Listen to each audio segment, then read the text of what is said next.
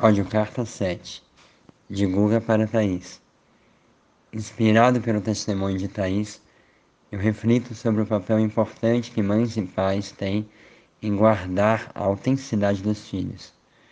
Em seguida, eu aprofundo as reflexões da Thaís sobre o papel da beleza e da poesia nas famílias. Qual a importância de incorporarmos o tempo poético em nossa vida familiar? Como esse tempo pode curar e nutrir nossas relações. E se nós também contássemos histórias sobre quem somos como família, pela perspectiva dos momentos poéticos que vivemos juntos.